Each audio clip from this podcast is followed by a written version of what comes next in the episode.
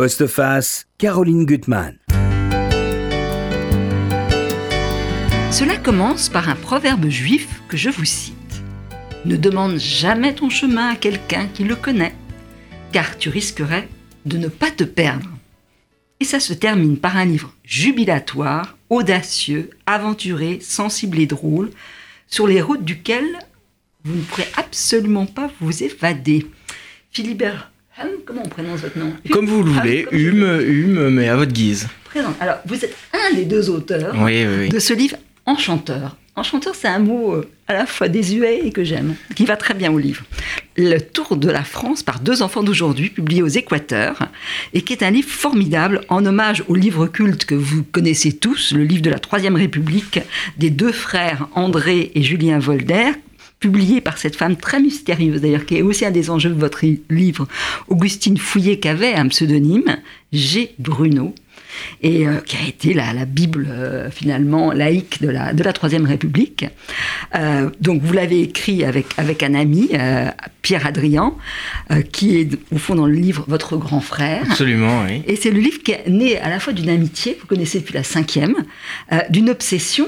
euh, finalement, c'est de, refaire autrement euh, la route d'André et Julien, et surtout d'aller là où on ne va pas, euh, là où ne vont pas les autres, en évitant les autoroutes, les GPS, les TGV. Et vous dites à maman, aujourd'hui, on ne chemine plus, on arrive. Et ça, c'est un des moteurs clés du livre, hein, je crois. Et puis aussi, ce qui m'a beaucoup plu, et on va y revenir, c'est votre goût des autres. C'est un lieu extraordinaire pour rencontrer d'autres, des gens de la France profonde, comme on dit. Est-ce que ça veut dire la France profonde? En tout cas, d'une autre France. Enfin, c'est un livre vraiment euh, très, très, très riche. Écoutez, merci. Je prends. Vous prenez. Alors, Barbara, maintenant, euh, comme nous sommes euh, partis sur les routes, qu'est-ce que vous avez dans votre besace? Dans la besace, euh, dans ma besace, il y a du Japon, il y a des papillons, il y a des fleurs, il y a des plantes magiques. Euh, Parce que Barbara est une aventurière aussi. Je vous le dis tout de suite, quand même. Et bien- puis une espèce de viatique pour, euh, pour voyager mieux dans la vie aussi, pour, euh, pour voyager mieux dans le monde tel qu'il est aujourd'hui. On en a besoin. de- hein. oui, oui. On en a vraiment besoin. Mm. Alors, Philibert, vous êtes donc un personnage de roman dans ce livre. Alors, vous dites d'ailleurs une chose qui, je pense qu'on peut prendre pour nous aussi, Mm. que euh, vous et votre frère préférez euh, les filles et les gaufres. C'est difficile de choisir. Alors, sachez que même à un âge avancé, c'est On toujours difficile. cette- Ouais, on hésite quand même toujours. Donc ça, c'est une preuve de jeunesse, quoi, au fond. Alors, dans le livre, c'est ça qui est aussi le charme du livre, vous avez un rôle bien déterminé. Vous ne savez pas conduire, mais par contre, vous avez un calepin pour noter. Oui, c'est- c'est-à-dire que l'histoire de notre amitié avec Pierre, elle est, elle est vieille, hein, du moins à notre échelle. Moi, je le connais depuis la, la moitié de ma vie à peu près. Euh, et euh, euh, effectivement, les rôles ont toujours été un peu. on est deux amis très proches, on se voit très souvent, on a grandi Mhm. ensemble. Euh, et effectivement, les rôles sont assez déterminés. Pierre est, est plus. Ça, c'est dans la vie réelle. C'est dans la vie réelle, du coup ça se confond et ça se retrouve Mhm. dans le livre. Euh, et Pierre est sans doute un peu plus préoccupé, plus, euh, plus. Et moi je suis plutôt le petit frère qui Ah, vous suit dites derrière. que vous êtes le mercurochrome pour, pour la plaie. Oui, ah non, Hein j'ai un rôle aussi. Ah ouais oui, oui, Ah, non, ouais, je, ouais. me, je, me, je me prive Vous pas. êtes de- sentimental, vous aimez votre bécane, alors que vrai. lui serait prêt à l'acheter aux ordures. C'est juste. Ah oui, non, non, c'est bien. hein. On a, on a- Non, je vous suis êtes pas, très bon. de qualité non plus. Vous n'êtes pas trop bon en géographie, en mathématiques. Je suis très mauvais. ouais. Là aussi, ça, moi, ça me rapproche de vous. Enfin bon, il y a beaucoup de choses, euh, voilà, qui, qui, qui, qui rend votre, euh, votre couple très, très, très amusant. Alors, ce voyage, vous allez le faire de- d'avril en septembre. Vous avez, il y a une carte au début de ce livre. Ouais. Vous avez vraiment repris exactement l'itinéraire des, des deux frères. Alors, euh, plus ou moins scrupuleusement, euh, au départ, il est très fidèle, et puis dans la version originelle, assez vite, euh, euh, donc les deux orphelins, euh, pour, Mhm. euh, pour euh, rappeler euh, à, vos auditeurs, les deux orphelins quittent euh, Falsbourg, un petit village de, de Lorraine, et cheminent, euh, et cheminent à travers la France. Nous, on, on, on, on s'est quelques fois, on a fait, on s'est autorisé quelques pas de côté, quoi, quelques, Oui. euh, quand on estimait que c'était intéressant d'aller visiter telle ou telle région qui n'était pas, euh, dont il n'était pas fait mention dans le livre. Mais ce qui est très intéressant, c'est que pendant que vous cheminez, vous revenez au livre, vous euh, vous dites euh, est-ce que c'est un livre sur la valorisation de l'effort, du travail, il y a 205 fois le mot. Et puis on va se rendre compte que c'est un livre finalement plus audacieux et plus libre que ça. Et ça qui est très intéressant, je trouve, dans votre cadre. Et aussi, c'est vrai que le modèle, c'est ce livre-là, mais moi, vous m'avez beaucoup fait penser, alors en tout cas dans, le, style, euh, aux photos de Pardon. Il y a beaucoup de ça. Et puis aussi un auteur que j'aime beaucoup, qui, a disparu aujourd'hui, c'est Michel Chailloux. Il avait fait un tour de France qui était très beau, très bien écrit. Et c'est vrai que dans votre livre, je trouve que l'écriture est très bonne. On ne sait pas très bien qui prend la plume, on le devine, mais vous avez réussi à créer un style. Il y a des descriptions de villes, de lieux, de l'île de Saint, de Marseille. J'en lirai quelques extraits. J'ai trouvé absolument formidable. Alors, on va pas suivre euh, totalement le chemin de votre livre. Moi, j'aimerais d'abord que vous nous parliez des gens que vous avez rencontrés. Parce que c'est vrai que vous, avez rencontré des gens souvent très généreux, parce que vous n'avez pas vraiment de plan de voyage. Il y a quelques amis des parents, euh, vous avez quelques points de, de- de rencontre, mais euh, vous ne savez pas où vous allez dormir, vous n'avez pas beaucoup d'habits de rechange, vous avez des valises, mais votre copain, il n'a pas grand-chose. Vous avez la, la voiture au départ, mais vous allez prendre vélo et TGV, puis souvent à pied. Enfin bon, vous êtes quand même un peu euh, à l'aventure. Hein oui, c'est-à-dire qu'on avait ce, ce livre-là de, de, de G. Bruno, d'Augustine Mhm. Fouillé, comme, comme GPS, j'allais dire. Ouais, la- ouais. la- voilà. Et on, on le suivait, et quelquefois, sur notre, sur notre route, dans les bas-côtés, on croisait euh, toutes sortes de gens euh, très divers, effectivement, qui étaient qui nous ouvraient généreusement leurs portes, leur cœur, qui nous racontaient des histoires, mais euh, je ne pense pas qu'on a eu beaucoup de chance, particulièrement de, de chance. Les, les gens, enfin je suis assez optimiste, les gens ouvrent leurs Ouais, portes encore. Les gens ouvrent leurs portes. Alors, je vais pas tous les citer, mais il y a des gens merveilleux que vous rencontrez. Alors, il y a même une médium, Cathy. Il y a Jackie qui est un brocanteur, restaurateur. Il y a un artiste clown qui est collectionneur. Il y a un ancien pilote aussi, Dominique, qui est obsessionnel et en même temps, il a tellement vécu dans les tournois que c'est comme de la poésie qui se, qui Ouais. se récite. Il y a une fleuriste à Dijon qui est une femme sublime de beauté et en même temps, sa, boutique va fermer. Et là, j'aimerais qu'on vienne sur la première rencontre. Une de vos premières rencontres, c'est c'est au début, hein, c'est dans les Vosges, c'est à Saint-Dié, il s'appelle Albert. Je vais lire un passage. Et c'est un homme, un ermite joyeux, il est merveilleux. Nous l'écoutions, enveloppé d'une heureuse fatigue. Sa vie était faite des jours de grâce. Nous tendions l'oreille sur un pays intérieur, une terre qu'il avait battue, cultivée, moissonnée. Le silence s'invitait entre deux récits. Albert dégageait le réconfort des hommes réconciliés avec le monde et qui y ont trouvé leur place.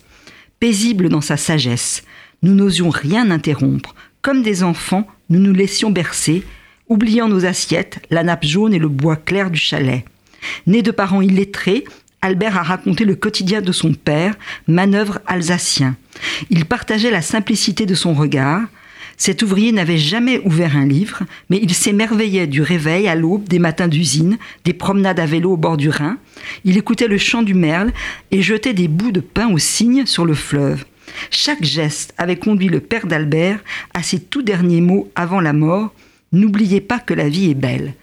C'est- un peu le, le sens de votre livre, c'est d'observer, de regarder les autres. Extraordinaire, oui, effectivement, c'est ce, cet Albert euh, est un personnage de roman, c'est presque Mhm. trop facile de le rencontrer. euh, et on, sans c'est pas si facile de le rencontrer. Euh, oui, de le rencontrer Ouais. peut-être pas, mais de le retranscrire sur Ouais. papier, il y a, je crois, un peu de, de déperdition. Enfin, j'espère pas trop. Mais c'est une, une personnalité extraordinaire et effectivement, c'est pas anecdotique qu'on l'ait rencontré si tôt euh, Ouais. dans notre euh, voyage, donc à l'Avancelle.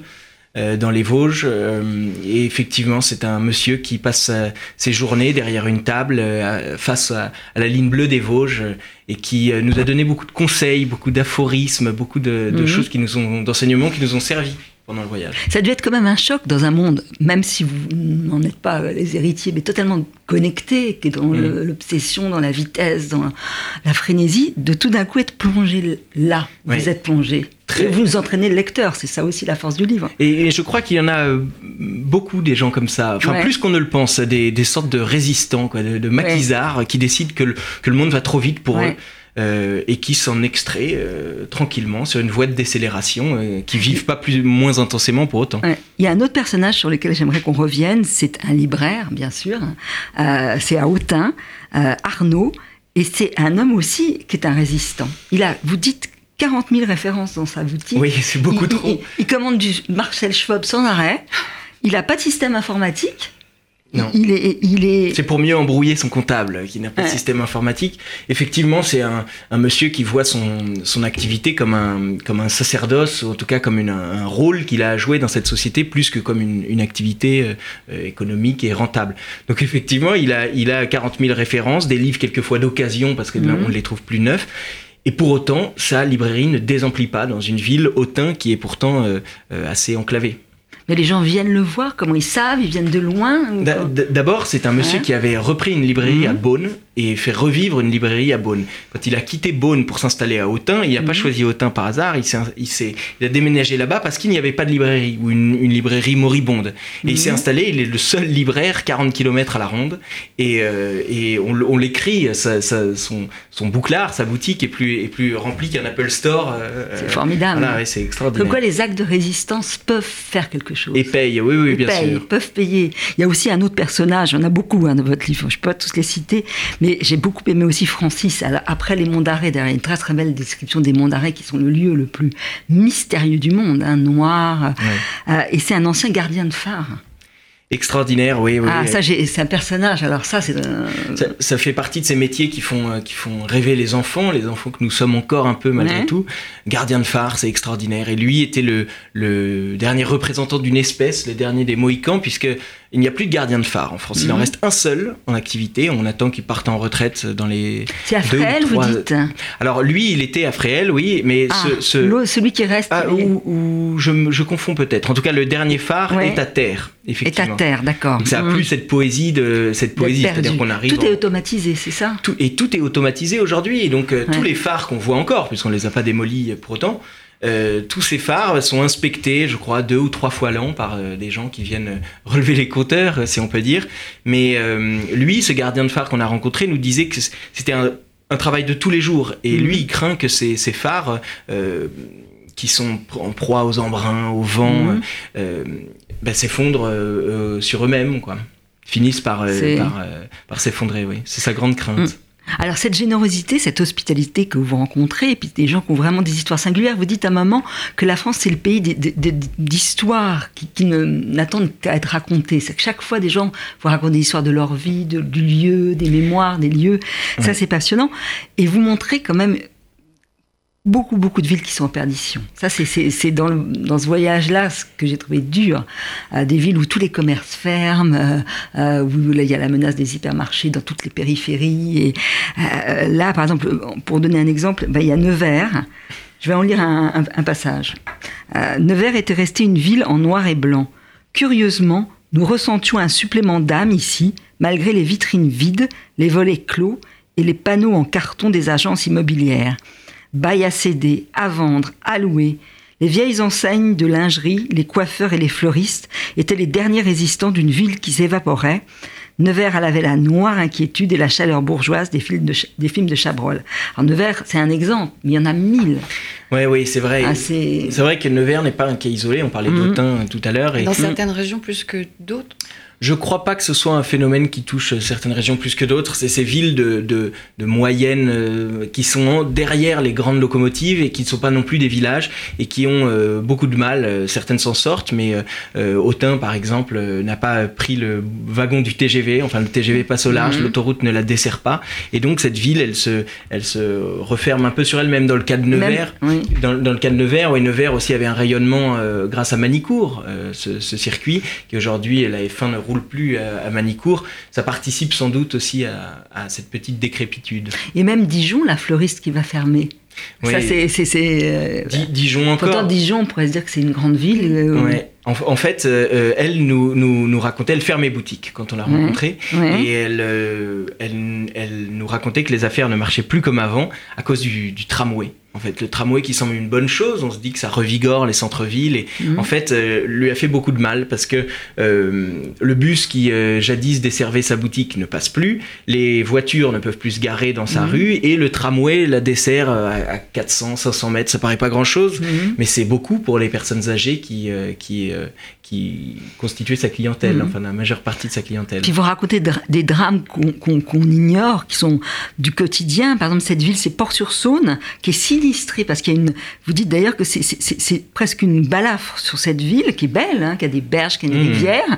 Il y, a une, il y a une route qui est passée et c'est depuis 40 ans. Tous les habitants, les maires demandent la déviation de cette route et rien n'y fait et tous les commerces sont fermés. Il n'y a plus de bureau de poste, il n'y a plus rien.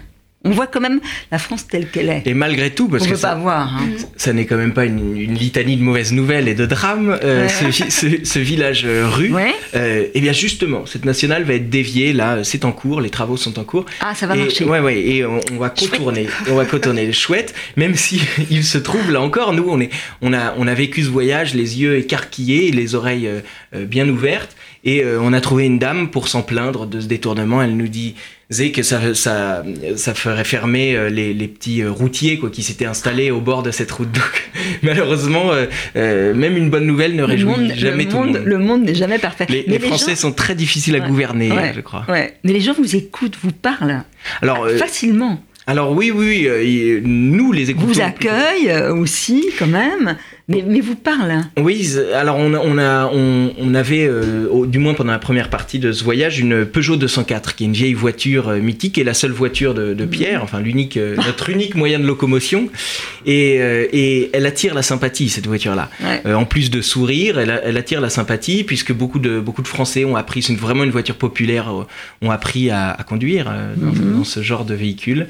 Et effectivement, les gens sont plutôt ouverts, généreux, un peu doucement méfiants au départ, mais très vite, non, ils se. ils Il y a même un garagiste qui est génial parce qu'il y a une, euh, une radio dans la voiture et il va réussir pour 10, 10 euros, je sais plus, à- à- à- alors que c'était complètement foutu, enfin la, la radio était fichée, à, remettre de la musique parce qu'il y a de la musique dans le livre, il y a des chansons. Alors votre, votre ami Pierre veut pas que vous chantiez trop, alors vous lui citez d'ailleurs un passage du, du livre, euh, de votre livre culte, en, en disant que là justement la musique est- est une vertu très importante qu'il faut pratiquer. Oui, absolument, ouais, absolument. Dans, dans cette voiture, on avait la chance d'avoir cette autoradio qui grésillait un peu euh, dans les basses, mais, euh, mais qui fonctionnait. euh, et, et effectivement, c'était très important pour nous cette bande, cette bande originale de Mhm. notre voyage. Ouais, c'est merveilleux. Alors Barbara, Mhm. est-ce que vous voulez nous parler un petit peu de Oui, vos livres et on va bah, revenir Volontiers. à mon livre vraiment qui va être mon livre de chevet et qui devrait être le livre de chevet de tous nos éditeurs pendant tout l'été et même après. Un, autre, un autre livre pour l'été. Alors, euh, partir au Japon hein, pour euh, se dépayser cet été avec euh, La péninsule aux 24 saisons d'Inaba Mayumi aux éditions Philippe Piquet. Euh, alors, on, on connaît l'amour des Japonais pour la nature. C'est un amour qui est, euh, qui est sacré, qui est quasi euh, divin. Euh, la nature est présente à chaque ligne dans ce livre, mais c'est une nature beaucoup plus charnelle, beaucoup plus incarnée. C'est une nature qu'on appréhende par les sens, c'est une nature qu'on qu'on regarde, c'est une nature qu'on écoute, c'est une nature que qu'on goûte, qu'on qu'on hume, qu'on sent par tous les pores.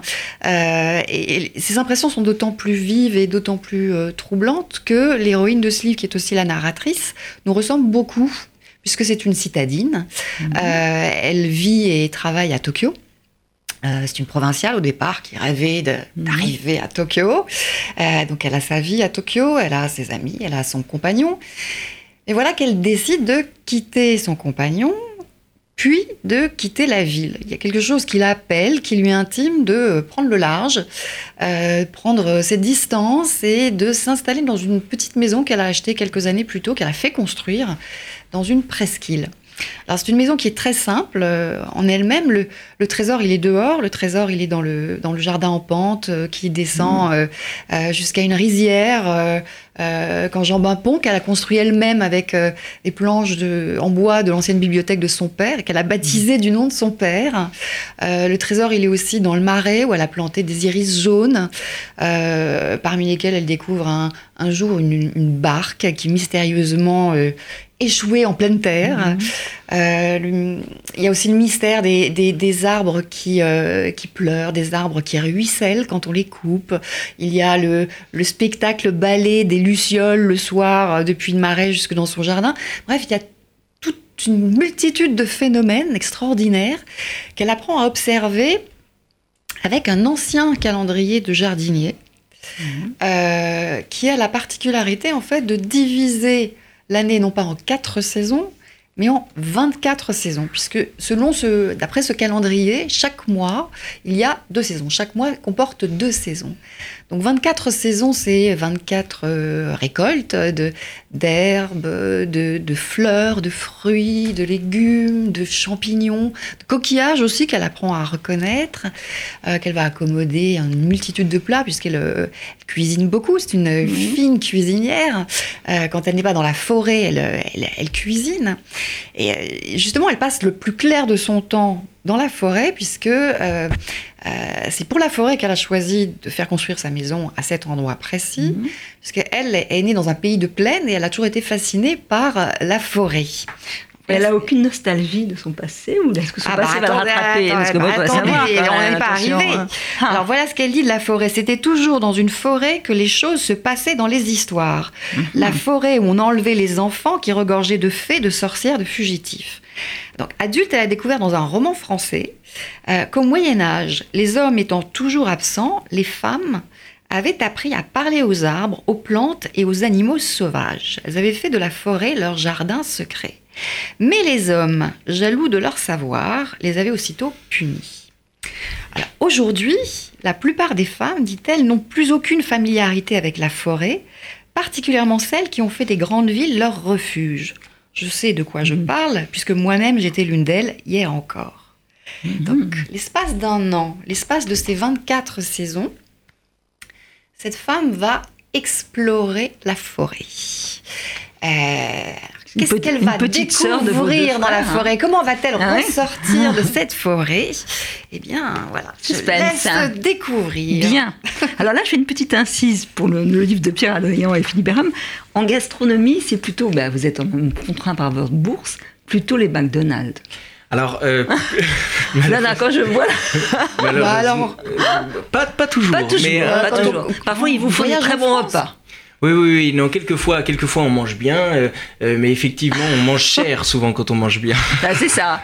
Et c'est ça qui est drôle. On raconte à Marseille, par exemple, cette, cette bouillabaisse. On demande à un pêcheur ah existe-t-elle encore la véritable bouillabaisse? Il nous dit oui, oui, oui. Là, vous continuez 50 mètres et vous la trouverez chez Miramar. Et euh, chez Miramar, la bouillabaisse coûte 60 euros l'assiette. Eh oui. Eh oui. Bon, alors on peut rêver, les petits on peut rêver. Du jardin secret de, votre dame. De Notre-Dame, oui. Alors, euh, du Japon au, à l'art d'être zen, il n'y a qu'un pas. Pour, euh, pour, nous, alors, pour les vacances, c'est le moment de, l'été qu'on pratique cet art euh, de la zénitude, cet art de la distance, de la prise de distance. Le problème, c'est que ça dure jamais très très longtemps. Hein. À peine rentrée, mm. c'est fini. Euh, alors, que diriez-vous si vous aviez la possibilité, en fait, d'apprendre l'art de euh, la maîtrise de la distance mhm. euh, que vous pourriez conserver et cultiver euh, toute l'année durant, pourquoi pas toute votre vie durant. Et ça, c'est justement possible avec Didier Pourquerie qui vient de publier En finir avec l'ironie aux éditions Robert Laffont. Ah, vous savez que c'est dans cette collection que la semaine dernière, j'ai reçu mon invité. Ah, c'est une très belle collection. Mauvais hein. esprit. Mauvais esprit, hein. oui, c'est bien le mauvais mm. esprit. Ouais. Très bonne collection. et alors, justement, mauvais esprit, en fait, alors il faut mettre les choses tout de suite au point. Ce livre n'est pas un livre de développement personnel. Euh, il n'en a euh, euh, ni le, format, ni l'intention, et encore moins le ton, puisque ce livre mhm. part d'une colère et en même temps d'une peine, colère qui est liée au fait que on ne connaît plus l'ironie. On n'a plus le sens de l'ironie, on ne sait mhm. plus faire la différence entre le premier et le second degré. Et Didier Pourquerie nous explique que depuis 2001, depuis les attentats euh, dans lesquels il a perdu un ami très cher, euh, Bernard Maris, mhm. euh, à qui il dédie ce livre justement. nous sommes en fait entrés dans une ère, dans l'ère de ce qu'il appelle les sérieux. Mhm. Sérieux qui pullulent notamment sur le net, notamment, mhm. et sur les réseaux sociaux. C'est sérieux qui exige, comme le dit Didier Pourquerie, que l'on aborde le monde dans l'épaisseur de son drame, euh, ou alors que l'on fasse de l'humour clairement signalé. C'est-à-dire qu'entre les deux, hmm. il n'y a plus rien. Plus de nuances, plus de distance, plus de hmm. différence. Hmm. Euh, euh, or, alors, Guitry disait que redouter l'ironie, c'est craindre la raison. On, on, voit à quel point c'est grave, puisque pour euh, être raisonnable, pour euh, être dans le juste. Comment peut-on être raisonnable, être dans le juste quand on ne fait plus la différence, quand on ne fait plus de nuances hein Mmh. Euh, C'est absolument impossible. Mmh. Et Didier Pourquerie nous, nous le dit. Le doute est une hygiène, le second degré une discipline nécessaire. Le questionnement ironique est la seule manière de saisir le monde tel qu'il est. Dans une époque qui change à toute allure et où nous sommes tous soumis à des avalanches d'informations, il est fondamental de cultiver l'art du recul, de la contradiction. La maîtrise de cet art martial léger est une question de survie. Vous lui envoyer votre livre. Ah oui. Hein Didier Pourquerie, ça c'est Plaisir, sûr. hein. noter. Recul et distance, c'est parfait là. Oui, recul et distance, oui. Ouais. À pratiquer. euh, À pratiquer, avec- non, ouais, mais il, a, il a tout à fait raison. voilà. Eh ben, on parlera d'Orwell après. On parle. On va parler. On va revenir vers notre euh, Pierre-Adrien Philibert-Homme. J'en ai un des deux. Philibert-Homme est là pour le tour de la France par deux enfants d'aujourd'hui aux Équateurs. Alors, on est allé plutôt dans les chemins de campagne, Ouais. dans les petites villes. Moi, je voudrais qu'on parle un petit peu des, des, des- des- des villes un peu plus importantes. Et je trouve que vous avez vraiment un style, euh, l'un et l'autre, pour dire en quelques lignes, euh, au fond, l'identité de la, de la ville. Je, je vais en citer quelques, quelques exemples. Déjà, Vichy. Vichy avait sa pastille comme Cambrai ses bêtises, Bayonne son jambon, Ambert sa fourme et Cavaillon ses melons. Mais la pastille en question avait un goût amer, un goût de vieux sucre rance, le goût d'une confiserie laissée trop longtemps dans sa boîte. La ville aurait beau se rincer à l'eau minérale, ferrugineuse, iodée, se récurer à la gomme magique, jamais elle ne parviendrait à laver complètement cette salissure-là. Les Vichysois n'avaient pourtant rien demandé, qui avaient vu poindre en juillet 40 un vieux maréchal et 10 000 fonctionnaires à la suite. En un claquement de bottes, la tranquille station thermale était devenue capitale du gouvernement en exil, épicentre d'un État capitulaire. Ces quatre années-là resteraient indélébiles. Et c'est vrai, quand on va à Vichy, on ne peut pas s'empêcher de, de sentir ça. L'histoire est très présente. c'est une injustice, au fond, pour Vichy. Mhm. Non L'histoire est très présente et c'était quelque part un peu ce qu'on voulait faire avec ce livre récupérant donc ce, livre de, atmosphères. de- de choses en fait cette Ouais. leçon de choses qui avait servi à, à enseigner l'histoire, la géographie, euh, la morale aussi à Mhm. tant de Français, à tant de générations de Français. On a voulu euh, euh, en voyageant et au fond c'est pas autre chose le voyage que de que de confronter le, le présent avec l'histoire. Vous parliez tout à l'heure des, des- des histoires qu'on croise effectivement. il y a- Dès qu'on traverse un lieu, même le moindre petit village, c'est plein d'histoires en dormance, quoi. plein de Oui. l'histoire du village lui-même et toutes les petites histoires des individus qu'il a. Autour a- des mémoires des uns des autres. Absolument. C'est ça qu'on découvre en cheminant avec vous. Alors, il y a un, passage que j'ai beaucoup, beaucoup aimé, c'est Marseille. Votre regard sur Marseille. Parce que c'est vrai qu'on rentre dans un autre monde. Un autre monde. Un autre monde. Là encore, je, vous- je lis un. Parce que là, je trouve que vous dites tout en quelques li- lignes. Marseille sentait le ressac et la mouscaille, l'iode et le poisson, l'urine de porte cochère et la chicha pomme fraise. J'en toussais presque. Marseille puait la vie, le vestiaire d'après-match. C'était une fête de tous les sens, un bouquet d'existence. Mais cela ne va-t-il pas mieux au fond que le camphre des cités l'honneur- l'odeur des canards WC, des lotissements grand siècle? Oui, Tout est quand même dit là. Mm. Oui, oui, non, c'est évidemment, c'est toujours, euh, on peut, on peut préférer l'un ou l'un ou l'autre, hein, Mhm. euh, mais effectivement, Marseille, euh, Marseille vit, donc Marseille sent. euh, Ouais. et je me méfie des, des, des villes, villages qui ne sentent plus rien, qui sont Mhm. complètement euh, euh, soit tour, soit euh, désertés, soit Ouais. rendus aux touristes. Et donc qui, qui sont comme un comme un, un parc d'attractions quoi qu'on éteint Ouais. le soir, on ferme le portique et puis euh, non Marseille continue de vivre malgré tout. Et vous avez des, des initiateurs à Marseille, hein, des gens qui vous comme, font vous balader euh, à travers la ville, dans des lieux dits dangereux, mais pas toujours. Enfin, Ouais, qui ne le sont pas toujours. C'est-à-dire Mhm. qu'on on nous, on commande toujours aux enfants de se méfier toujours. Mhm. Mais euh, l'enfant, par essence, est, est insouciant. Et quand on est insouciant, euh, qu'on a un peu de chance, euh, il nous arrive pas tellement de bricoles. Les choses qui nous arrivent sont souvent de, sont souvent heureuses. Et à Marseille, effectivement, on s'est baladé un peu partout euh, euh, avec euh, des gens qu'on avait rencontrés, avec euh, euh, la cousine de Pierre qui est, Ouais. qui travaille au, au- dans les hôpitaux euh, des quartiers nord. Et hum, on a rencontré aussi une actrice du feuilleton ça Plus belle drôle. la vie. Ouais. On a rencontré toutes sortes de gens. Euh, effectivement, à ce titre, par exemple, on parlait d'urbanisation. euh, euh, on a visité donc les studios de tournage de Plus belle la vie. On a reconstitué un, un quartier fictif euh, Mhm. qui est inspiré d'un autre quartier véritable du panier. Et ce quartier, dans, dans les, les studios de tournage, euh, n'est plus euh, très pittoresque, c'est-à-dire les décorateurs euh, font très attention à rester en phase avec la, la, la réalité, donc changent le Ouais. mobilier urbain, euh, mettent des publicités, un potager. à- Ça n'est plus la- la- le, le Marseille de carte postale. Je veux dire, le décor évolue avec la ville. Ouais. On est allé voir ensuite le véritable quartier euh, dont est inspiré euh, la petite place des 13 cantons dont est inspiré. Et elle, au contraire, est, est presque à copier la copie. Et elle est redevenue très pittoresque. Il y a un musée de la boule de pétanque, il y a un musée, euh, tout ça, des musées boutiques, un musée des boutiques de, de l'anisette, un petit Ouais. café qui est, qui est presque trop, trop, trop cliché, quoi. Et c'est une, sorte de, de- on a appelé ça le double pastiche, le double pastiche 51, de, de- d'une sorte de, de modèle qui, euh, qui est copié, quoi.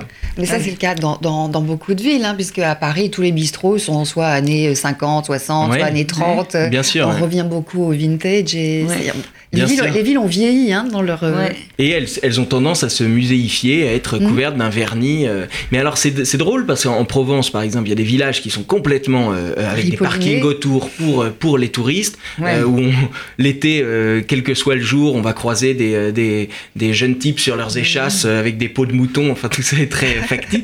Et le village d'à côté, lui, sera complètement euh, euh, abandonné, quoi, pratiquement, livré à lui-même. C'est- Et tous ces, tous ces phénomènes, euh, on n'est pas évidemment pas les premiers à les, à les constater, puisqu'il y a mille sociologues et, euh, et, euh, et géographes et qui, se sont Mhm. planchés, qui, se sont- qui ont planché là-dessus avant nous. Mais simplement, euh, on les constate avec Pierre avec des, des, des regards d'enfants, c'est-à-dire un peu, un peu amusés, surtout pas spécialistes, Mhm. euh, encore moins juges, mais on est quelquefois étonnés, oui, étonnés. Ah, il y a un grand étonnement aussi, il y a un passage aussi que j'ai beaucoup aimé sur l'île de Saint, qui est quand même le choc. Vous dites d'ailleurs que c'est. C'est vrai que j'avais pas mesuré ça, c'est comme une soucoupe, elle est totalement plate, posée sur la mer. Mais c'est-à-dire que c'est une, une petite île au large euh, d'Audierne, au large a- de la, la pointe du Rat, qui a 1m50 de, de, de, comment, de hauteur moyenne Ouais. au-dessus de- du niveau de la mer. 1m50, c'est rien du tout. Une vague pourrait la balayer. Le point culminant est à 8 mètres. C'est un petit rocher euh, qui n'a même pas de nom. Et effectivement, ça, c'est un territoire qui, sur lequel ne sont pas allés les deux enfants. Mais nous, on s'est permis cette, euh, cet écart parce qu'on voulait absolument, euh, absolument connaître les, les habitants de cette île. Alors, pendant votre voyage, vous relisez des passages du, du livre, comment vous faites euh, Oui, Fouillé, comment ça On, on l'avait vraiment dans la, dans la poche arrière euh, Ouais. du sac La Fuma, on l'avait euh, euh, sur le tableau de bord de la voiture, on l'avait avec nous et euh, vraiment on lisait les, les chapitres au fil, euh, au fil de notre voyage. Euh, On était sur les traces de ces deux enfants qui n'ont jamais existé, qui étaient des personnages, Mhm. mais on les, on les sentait encore présents euh, 140 ans devant nous. Alors, vous racontez aussi qu'il y a eu plusieurs éditions, qu'après la loi de 1905, il y a une Oui. nouvelle édition, enfin qui date de 1918. Et chaque fois, c'est des succès de librairie extraordinaires. Enfin, c'est. Oui, le, le livre est c'est paru. dingue, en, hein. le livre est paru en 1877 et en 1887, il y avait déjà 3 millions d'exemplaires vendus. 3 millions Ouais, d'exemplaires. euh, 8 millions euh, à la fin de la guerre de 14. Donc c'est un livre vraiment qui était le Ouais. livre unique de beaucoup de, de, de beaucoup de d'écoliers français quoi. Qui ça Mhm. servait de manuel. Il y avait tout dans ce livre-là. C'est- Il y avait le parfum des, des grandes vacances aussi, de l'aventure, c'est ça Ouais. aussi qui faisait, à mon avis. Et alors, sur l'église, elle, va gommer des choses quand elle, euh, Alors, elle, elle euh, expurge. De, Alors il y, y a quelques mentions, c'est vrai, à l'Église, à l'Église catholique dans les- l'édition originelle, mais assez peu finalement. Mhm. Et en 1906, en tout cas, après un an après la, la, la loi de séparation de l'Église et de l'État, effectivement, on a expurgé tout ça. euh, euh, ils parlent de leur père mort euh, au ciel. Non, maintenant on, on le Mhm. dit, euh, il est mort simplement. Il s'écrit mon Dieu quelquefois, ça devient euh, zut. Euh, voilà, il y a, il y a Et- effectivement et, quelques et- et modifications. c'est vrai que moi, je- dès, dès le départ, je me disais pourquoi ce pseudonyme? G. Bruno personne, et, et là, c'est vrai que à force de- de- de- d'avancer avec ce livre, qui est quand même un livre de liberté, hein, puisque ces deux orphelins font, vont là où leur cœur euh, les guide, vous allez découvrir la signification finalement de son, Oui, c'est son très- pseudonyme. C'est très mystérieux. Euh, euh, cette femme, donc Augustine Fouillé, euh, a, a écrit son livre sous pseudonyme, le pseudonyme Mhm. de G. Bruno, qui était une référence à Giordano Bruno, un Ça, c'est hérétique. explicite, elle le dit. Pas du tout. Non, non, non, non, pas du tout. Les- on on l'apprend après. Ouais. Euh, mais non, non, elle, elle n'en parle pas du Elle tout. Parle pas du tout. Et beaucoup de gens n'ont pas saisi cette référence, Non. ont cru d'ailleurs que c'était un homme, ce G. Bruno. Euh, il se trouve que cette femme-là euh, a assez bien caché son jeu. Elle était euh, divorcée. Euh, Oui. Et donc ne pouvait pas signer sous son nom véritablement de jeune fille, tout ça. Pour éviter les scandales et taire, euh, taire, euh, le tout, elle a préféré signer sous pseudonyme. Et elle a choisi le pseudonyme d'un homme qui, euh, qui, qui est mort brûlé pour, Mhm. pour la liberté et la vérité. absolument. Donc c'est quand même très intéressant. c'est vrai que ce livre a, a- a l'air, a priori, d'un livre de, de classe un peu euh, moraliste et un peu, oui, gonflé à la moraline. Et en fait, il, est, il, y a, il y a un double, il y a un double fond, un double tiroir. Alors, c'est vrai qu'en vous lisant, on, on- on ressent toutes les, tout- tous les, les émotions qu'on a enfant, pendant les vacances, au retour de vacances, quand vous parlez de la fin du voyage, euh, la nostalgie de se dire ça va bientôt s'arrêter, cette période bénie où vous êtes tous les deux comme deux frères. Euh, Est-ce que vous allez pouvoir vous quitter? Est-ce que vous vous retrouverez encore de la même façon euh, après cette expérience-là? Enfin, Sans- quelque chose de triste et de beau en même temps. Oui, parce qu'on a, on a, on avait 25 ans au, au moment de ce voyage, Ouais. et 25 ans aujourd'hui, ça, ça correspond à peu près à cette bascule. Enfin, Mhm. euh, ça paraît euh, sans doute déjà euh, vieux pour certaines personnes, mais, mais en fait, moi j'ai encore des amis qui sont à la faculté, qui terminent Mhm. leurs, leurs dernières années d'études, et je sens bien que ça y est, dans un ou deux ans, ce sera foutu. Euh, on aura basculé dans l'âge véritablement adulte. On nous pardonnera moins nos errements et on, nous pardonnera moins nos, nos- nos innocences et notre naïveté à laquelle on tient beaucoup euh, pourtant. Je suis pas sûre quand même. Vous Non. avez peut-être la liberté, la volonté de vous réunir et de repartir. Ah oui, oui, je crois qu'on, je crois qu'on repartira et qu'on on refera ce tour de la France par deux, euh, par Vous deux êtes papis. parti combien de temps? Alors on est parti euh, deux fois euh, deux mois. Une première partie euh, en avril et mai, dans un- une période d'ailleurs qui était électorale, puisqu'on élisait un président euh, en avril. Et, et ça aussi, c'est l'occasion de quelques chapitres où on se retrouve dans des petits villages, euh, dans des salles de classe de transformées en, transformées en bureaux de vote. euh, autour du poêle, euh, autour de, de, de l'isoloir. Et, et, et puis on est reparti une deuxième, une deuxième fois euh, en août et septembre. Et où là, effectivement, ça avait un parfum de fin de grandes vacances. ouais. Ouais. Alors, ce que vous dites de la France, et c'est assez beau, vous dites finalement, bon, ben, m- avec son âge, elle, elle- elle- elle porte encore beau. Oui, Elle oui. résiste pas mal. C'est-à-dire qu'elle n'est pas d'hier, mais moi je le Ouais. trouve encore bonne mine oui, Ouais. euh, à, la, à la France. Euh, évidemment, elle a traversé euh, différentes crises, mais, euh, mais elle vit encore et moi je m'y plais beaucoup. Juste comme on a presque terminé, Barbara va présenter Très, très et elle va m'en vouloir de pas en avoir présenté, George mais pas grave. Ah oui, George Ah, vous êtes pour en cette fait. traduction Alors, euh, Présent, vous trouvez ça mais, bien mais, mais, mais- mais oui, oui, Bon. oui. Pourquoi? Ca- Non, non, je non pose la question. Non, euh, Bien non. Parce que c'est l'été, c'est l'occasion de relire les classiques. Ouais, donc Gallimard l'a publié dans cette nouvelle traduction. Et euh, bon, alors, euh, il y a mille et une raisons de, re- de lire ce livre, mais euh, une surtout peut-être, c'est que ça permet de comprendre comment fonctionne le système 2.0, puisque euh, le système à la Big Brother, en fait, il repose entièrement sur la haine, sur les deux minutes de la haine, la semaine de la haine. Il est impossible Ouais. de nouer des liens, de s'aimer, d'avoir des amis, euh, même de faire l'amour, hein, c'est Ouais. interdit. Et le système 2.0, lui, il repose sur le like. Hein. Il faut s'aimer, il faut être Ouais. aimé, il faut absolument euh, voilà, susciter de l'amour. Et en fait, c'est beaucoup plus efficace, parce que qui refuserait d'être aimé et de... Voilà, personne. Or, pour aimer et être aimé, il faut se montrer, s'exposer, se mettre en vitrine. Et donc, on simplifie la tâche de euh, toutes ces entreprises qui nous surveillent et qui collectent nos, nos- de- nos données. Donc, on voit la supériorité du système 2.0 par rapport au, au système Big Brother. Et c'est pour ça qu'il faut absolument Ouais, lire ou relire ce classique de George Orwell, donc aux éditions Gallimard. Voilà. il faut prendre l'école buissonnière avec vous, euh, Philippe Bérum et Pierre Adrien, Le Tour de la France par deux enfants d'aujourd'hui, aux éditions Équateur. C'est un livre formidable. Avec plaisir, très on vous embarque. riche, très riche. Il y a beaucoup de choses dont on n'a pas parlé, mais il faut s'embarquer avec vous. Merci. Ben, merci. Merci Merci à beaucoup. vous.